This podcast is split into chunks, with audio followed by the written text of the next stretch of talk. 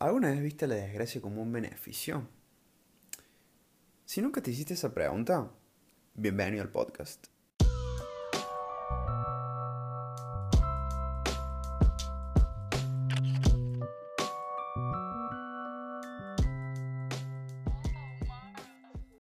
Hace mucho que realmente quiero hablar de algo que está muy presente en nuestras vidas, algo que es inevitable pensar, y me refiero a la dualidad que se genera alrededor de lo que las personas consideran bueno o malo.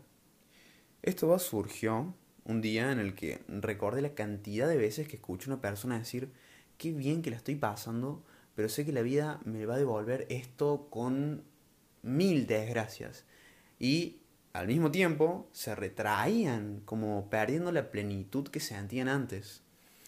Y en el momento me dije, es increíble cómo existe gente que considera los malos momentos como un calvario, donde literalmente pueden quitarse de encima hasta el último pétalo de felicidad. Y me puse a pensar, va, más que pensar me pregunté, ¿por qué en vez de tener en la mente eso de decir, soy feliz, pero algo malo va a pasar, retrayéndome, no se puede pensar, eh, soy feliz, pero esa felicidad no debe hacerme olvidar que los malos momentos también son parte de todo. Alguien puede decirme, bueno, eh, la vida es una mierda, la vida es así, qué sé yo. Y entiendo que en la vida haya problemas, pero una cosa es ser consciente de eso, otra cosa es ser trágico. Bueno, después de eso, eh, básicamente analicé las coincidencias que compartían todos los extremos. La vida, la muerte, lo bueno, lo malo, la tristeza, la felicidad. Y llegué a una conclusión. Para mí, lo ideal sería aceptar que lo bueno lo malo, la vida y la muerte son cosas totalmente naturales e inevitables. Dos caras que a menudo son dualizadas o enemistadas, pero en el fondo comparten una misma esencia. Una es una oportunidad para aprender de lo bueno, la otra es una oportunidad para aprender de lo malo. Y al fin y al cabo, las dos son recompensas, unificadas para qué? Para el desarrollo vital de nuestra existencia. Se pueden preguntar, ¿cuál es el fin de todo esto? O sea, ¿cuál es el fin de pensar así? Y es fácil, vivir en paz, abierto a todo lo que nos espera, sin miedo a la incertidumbre, sin miedo a lo que pasará. O sea, en pocas palabras, sin miedo a lo que no existe, porque el futuro no es más que una abstracción. Una abstracción que es capaz de quitarnos vitalidad por el simple hecho de ser desconocida. O sea, imagínense la estupidez del ser humano. Bueno, eh, habiendo dicho esto, quisiera hacerles una sola pregunta se dejarían condicionar por algo que realmente no existe? Y bueno, quisiera que me digas vos, Adriel, qué, qué pensás. Y eh, yo tengo como una cierta capacidad, o no sé si es una capacidad o algo que fue aprendiendo con el tiempo, de que de lo malo también tenés que aprender. Tenés que aprender absolutamente todo en tu momento de plenitud, lo tenés que disfrutar al máximo. Y tenés que aprender, tenés que estar atento siempre a las mínimas cosas que te tiran abajo en ciertos puntos. Es decir, hay muchas veces que decimos, eh, uh, sí, la otra vez me salió muy... Por ejemplo, estamos cocinando. Un ejemplo básico, bobo, insulso. Estaba cocinando, pero la otra vez me salió más rico que esta vez. Y me parece que no no se prestó la suficiente atención y no se acepta que el producto final del que tenés en este momento es lo que te tenía que tocar. O sea, esto ya yendo como más a fondo, digamos, de que todo pasa por algo. Y que si todo pasa por algo, ¿por qué no nos sumamos a eso y aprendemos de todos esos errores? O sea, aprendemos de lo bueno, de lo malo. Obvio. Para mí eso, más que un pensamiento, es una filosofía de vida. No me refiero a eso de decir, no, deja que fluyan las cosas y que todo vaya por donde tiene que ir cuando realmente no estás dejando que fluya, únicamente estás esquivando todas tus responsabilidades y pesadumbres y traumas. A lo que me refiero es que uno tiene que dejar que las cosas ocurran, pero tiene que hacer algo con eso. No tiene que dejarlo pasar y pasar y pasar, porque se te va a pasar la vida por delante. Y cuando te des cuenta, te vas a dar contra la, la pared y vas a decir, la puta madre. O sea, me pasé una vida esquivando todo lo que tendría que haber recibido. La corriente no es más que eso que te va a ir empujando hacia todos lados. Si vos querés ir contra la corriente, está en vos. Vos vas a hacer lo que quieras para desestancarte o, o buscar nuevos horizontes. Pero el tema es que tenemos que empezar a, afrontar todo lo que nos pasa sin darnos el lujo de tener tiempo de frustrarnos, por ejemplo. A mí me parece una frustración. Frustrarse por problemas que son inevitables o por cosas que, que pasan al frente de nuestra cara y se nos ponen diciendo, vos te vas a comer el cachetazo de tu vida. Me parece... Pongo la cara dura. Exacto. Pongo la cara dura y que pena. Exactamente. Algo, algo, algo vas a sacar de ahí. Porque algo tenías que aprender. Porque algo hizo que vos estés parado en ese preciso momento poniéndole cara por el golpe. Mi papá siempre me dijo, las casualidades no existen. Existen las causalidades. Porque hay mucha gente que toma y dice, ah, sí, fue por pura casualidad. No. Para mí todo es producto de algo. Es bastante cercano también lo que se habla del efecto mariposa. La ley de atracción también. La ley de atracción. Hay muchas cosas que son puestas a, prueba, digamos, al momento en que nos toca pasar. Situaciones tanto buenas como malas. O sea, no. El reprimir la acción, como decías vos, te estoy pasando un momento pleno. Y sé que la voy a pasar mal porque la estoy pasando muy bien. No, no. O sea. eh, Esa no es la intención. Es, vos no estás aprendiendo del buen momento. Es que Literalmente estás acordándote de los malos. Igual, ojo, porque hay muchas veces en las que, por ejemplo, te pongo de ejemplo una relación. Vos en una relación puede estar 5 o 6 años. ¿Qué pasó? Uno se la mandó con el otro. No sé, le metió los cuernos. ¿Por qué queda el recuerdo del mal momento al lado del bueno? Exacto. ¿Por qué nos vamos a reprimir a lo malo? O sea, está perfecto, lo malo te hace daño. Pero la gente tiene que aprender a querer más, a saber disfrutar más el buen momento sin preocuparse. Dejando de lado y poniendo las cosas en la balanza, siendo equitativo todo el tiempo y dejando un punto neutral. Es un trabajo muy fuerte, pero Difícil. difícil, es Y No difícil. cualquiera. Por No. eso está esa disputa. Las Es que- personas piensan que es el camino fácil dejarse llevar por las cosas, pero realmente es algo muy difícil. Muy difícil, es muy difícil afrontar los problemas, es muy difícil pararte enfrente y decir voy a recibir el golpe. Y algo de lo que vos me estabas diciendo, en cuanto a las relaciones y a los traumas que te dejan ciertos momentos de tu vida que marcaron una huella, eh, me hizo acordar a una frase de un tema de, de, de Spinetta que decía algo como las uvas viejas de un amor en el placard son esas cosas que te están amortajando. Haciendo referencia a que uno tiene que librarse de rencores, librarse de traumas, librarse de recuerdos que son parte del pasado para estar abierto a cosas realmente nuevas y oportunidades que te pueden abrir los ojos y decirte, wow, la vida no es como pensabas que era. Lo que pensabas que era únicamente fue una mala experiencia. Un mal momento. La gente tiene que aprender a aceptar los malos momentos y, y los tiene que invertir. O sea, si tuviste un mal momento, tuviste un mal día, destapate una birra, gritá gupo los cuatro vientos y relajá y ponete a pensar sobre lo malo, sobre lo bueno, saca lo malo, sa- chupá lo bueno. Siempre, siempre, siempre. Y para la gente que, que no cree que todas las cosas sean causalidad, que no cree en, que hay algo que va más allá de lo entendible, se lo podés poner en, en una explicación empresarial. O sea, si hay una pandemia, ¿qué vas a hacer? Lo primero que hicieron fue hacer tapabocas. La gente empezó a utilizar la tecnología y la tecnología se tuvo que reinventar y avanzar 10 veces más. ¿Por qué? Porque frente a un problema, lo que ellos buscan es una solución, un beneficio, buscar un beneficio de un traspié. Y eso, que está relacionado con las empresas, es lo que nosotros hacemos cotidianamente, pero a veces nos olvidamos. Preferimos ver una pandemia y decir, chau, este es el fin del mundo.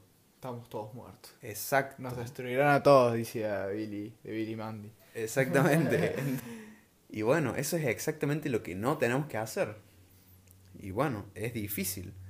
Pero con esfuerzo y con conciencia de saber que todo lo que pasa por tus ojos es por algo, vamos a crecer y vamos a evolucionar colectivamente.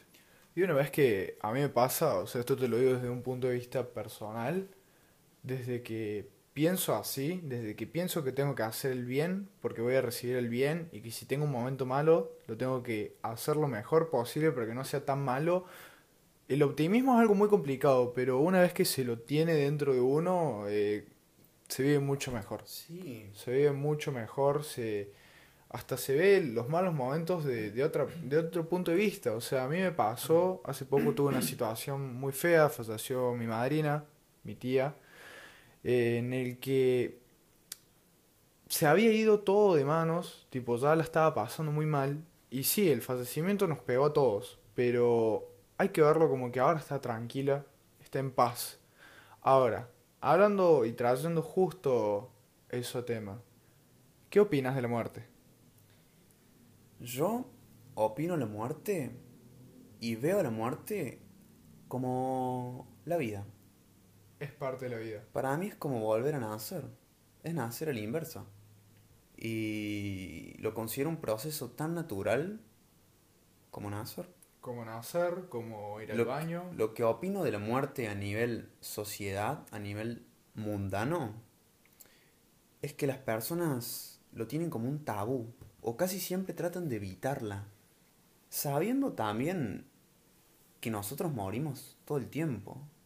¿Nunca tuviste una situación en la que dijiste estoy literalmente muerto en vida? Mil veces. Yo creo que eso es lo más cercano a una muerte como lo ve la sociedad a lo que vamos a estar. Porque el día en que nosotros no estemos más, yo dudo que estemos pensando en rencores y, y en cosas dignas de un cuerpo físico, de un cuerpo que está alienado por todo lo que lo rodea. Un cuerpo que, que piensa en el amor como un amor romántico y tiene ese pensamiento erróneo de creer que la pasión y la tragedia son lo que le da vitalidad a una persona. Y mm, creo que pienso demasiadas cosas sobre la muerte como para tener la capacidad de expresarlas en unas simples palabras improvisadas. Es que sí, yo Pero- creo que es el juego de la vida. La muerte es el juego de la vida, es por lo que todos vivimos, para saber qué hay después de la muerte. Los hindúes eh, tienen un templo, creo que en varias ciudades, creo que es parte de la cultura hindú, en la que hay que entrar descalzo. Al templo se entra descalzo y está lleno de ratas. ¿Por qué? Porque dice que la reencarnación, después de la muerte, aparecemos siendo ratas. Revivimos en ratas, digamos. Reencarnamos en ratas. A lo, me tocaste un tema muy interesante porque lo que te iba a preguntar ahora es, ¿crees en la reencarnación? Es muy fuerte porque estoy en un momento en el que la muerte, al, como lo dije hace un rato, la, ten- la tuve muy cerca y me hizo pensar demasiado en el que, no sé, hay muchas historias, tipo seis historias de, por ejemplo, un chico, chico, chico de, no sé, unos 7, 8 años, que contaba, le contó a sus padres que había vivido antes, que era una mujer que se llamaba tanto, que había sido afroamericana, que se había muerto en el incendio de un edificio en 1980 y el chico tenía 7 años, había nacido en 2010. Claro. ¿Me entendés? Y vos decís, creer o reventar, ¿Creer o reventar? creer o reventar. Y para sumar a lo que vos estás diciendo, hay muchísimos casos de los que vos me estás contando. Es más, hace un tiempo leí un libro que se llama Muchas vidas, muchos maestros, de un psicólogo que se llama Brian Weiss, y él en su libro relata la experiencia que tuvo con una paciente eh, a la que después de meses y meses de terapia donde no pudo solucionar ninguno de sus problemas, la sometió a regresiones. Y en el momento que la sometió a regresiones, ella pudo tener contacto con todas sus vidas pasadas. Pero, durante el transcurso de la terapia con esta paciente, no solo que pudo lograr que ella conecte con sus vidas pasadas, sino que logró él conectar a través de ella con entes espirituales, maestros superiores que le brindaron conocimiento, conocimiento sobre la vida y la muerte, conocimiento universal, por así decirlo. Y él, psicólogo de prestigio, escéptico, arraigado al método científico, no podía, no podía decirlo, no podía decirlo, no podía perder el prestigio con su gente, no podía hacerlo. Él estuvo cuatro años, literalmente cuatro años, para largarlo. Estuvo cuatro años. Una vez en la ducha, él mismo dijo como, no puedo, no puedo, necesito liberar esta información, necesito contársela al mundo. Y después de eso es que él escribió el libro. Wow. Ah, Y obviamente que escribir el libro conllevó años de investigación, conllevó que él pueda comprobar todo lo que dice a través de la ciencia. Y se enteró de que habían casos y casos y casos y casos. Entonces, como decís vos, creer o reventar. Creer o reventar y pasa más de una vez. Eh, hay también una teoría muy espiritual que dice que nosotros cuando nos morimos subimos a otro plano. Y si no completamos nuestro trabajo acá, tenemos que volver a vivir. Y volver a vivir. Y volver a vivir hasta poder completar y pasar al siguiente plano. ¿Y vos qué crees que puede llegar a ser ese plano? Creo que ese plano, ojo con lo que voy a decir, puede ser como una reencarnación con otra visión, con una vida ya hecha. Yo en un momento de mi vida estaba como medio investigador, estaba medio testeador hasta con mi propio cuerpo en el que empecé a escuchar audios subliminales que te hacían ver tus vidas pasadas. Y yo veía que la gente comentaba que le funcionaba, que le funcionaba, que le funcionaba, que le funcionaba. Yo cuando lo hice, esto es un, un audio que te va diciendo que te tenés que relajar en un estado de meditación absoluto, en el que te hace entrar a tu casa. Vos te hace entrar a una puerta más, y en esa puerta yo veía absolutamente todo blanco. Todo, todo, todo blanco, y me dormí.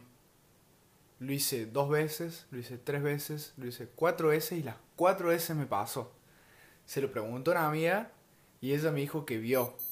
Es más, hay casos en los que, por ejemplo, una chica que lo hacía me contó que lo hacía.